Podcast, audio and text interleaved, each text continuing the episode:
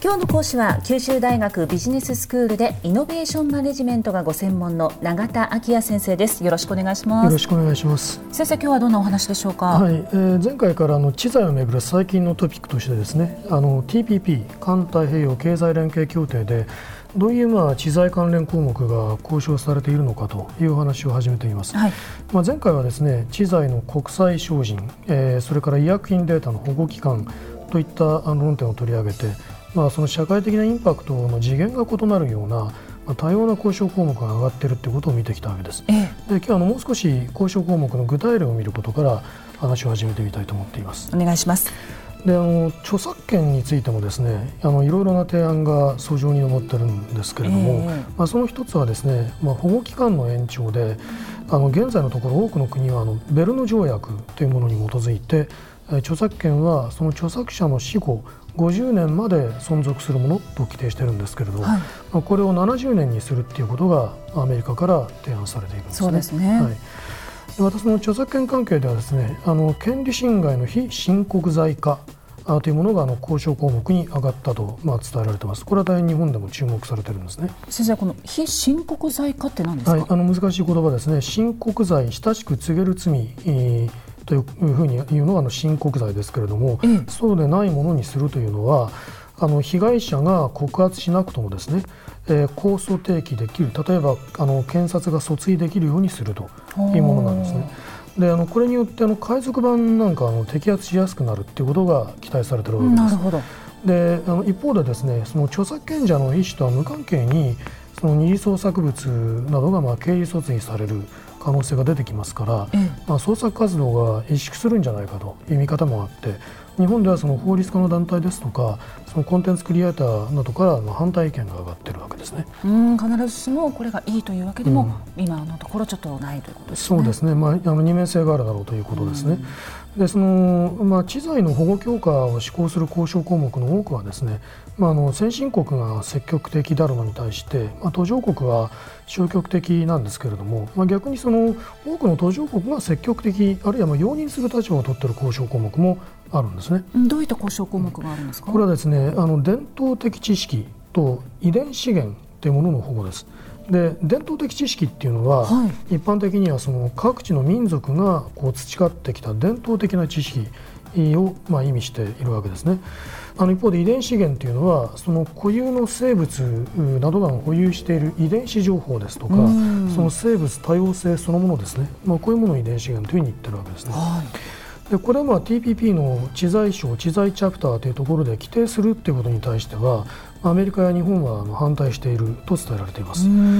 でその伝統的な知識に対するアクセスの公正性を保つということについてはこれ近年注目されてきたイノベーションの新しい動向との関係で大変興味深い論点が含まれていると思います。はい、それはあの、まあ、かつてのイノベーションというのはもっぱら先進国で発生して途上国に普及していくものだというふうにこう見られてたんですけれどこういう見方があの90年代の新興国の台頭の頃からですね次第に転換してきまして、ええ、2000年代に入ってからイノベーションというのは途上国や新興国でも発生するということがあのはっきりとこう認識されるようになってきたと思います。具体的にどんな事例があるんですか、うん、例えば2012年にあのゴビンダラジャンという研究者たちがリバースイノベーションという本をあの発表してますけれど、はい、この中ではあの南アジア諸国の民間療法でそのこれらの治療にあの用いられていたこの飲み物がですねこれは水分を素早く吸収される機能があるということで、はい、これが元になってあのゲータレード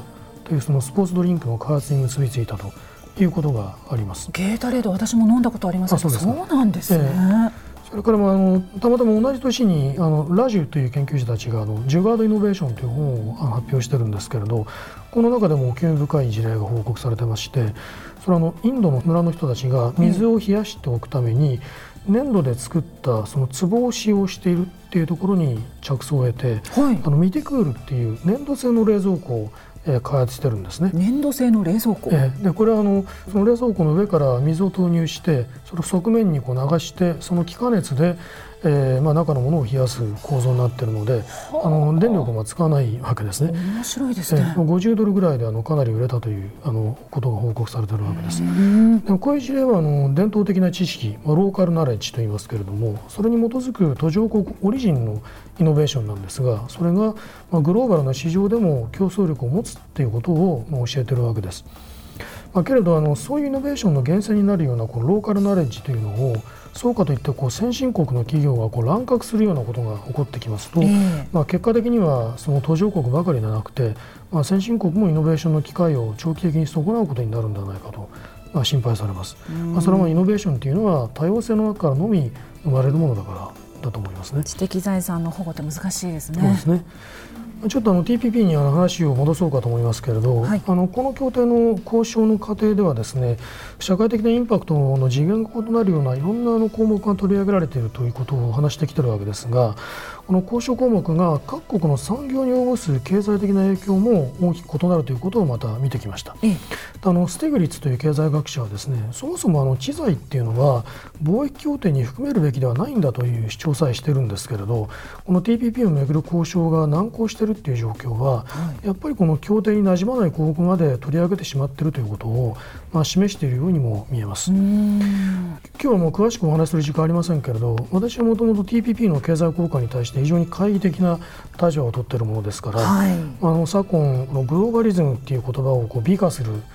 形でですね非常にその根拠薄弱な議論でこう TPP を後押しするような経済学者の意見ばかりがですね比較的このジャーナリズムを賑わしていると。いう状況を、まあ、ちょっとこう危険な兆候だというふうにまあ、正直なところ見ております。なるほど。ですから、まあ、アメリカによって TPP 交渉の場に、まあ、引き出されることになった日本政府の戦略がないということを憂うる議論もあるんですね、まあ、中野剛さんなどはそうですけれども私はそういう議論は大変資料深いものだと思ってます。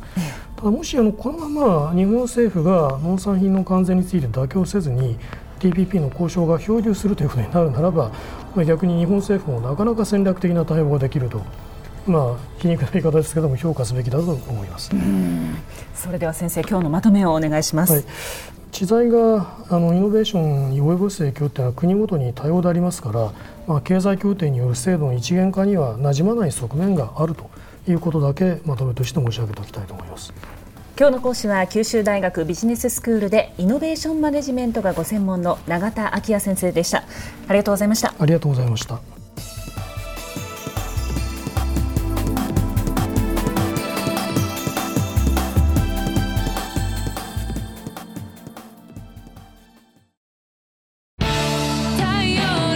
ビビックは九州で生まれ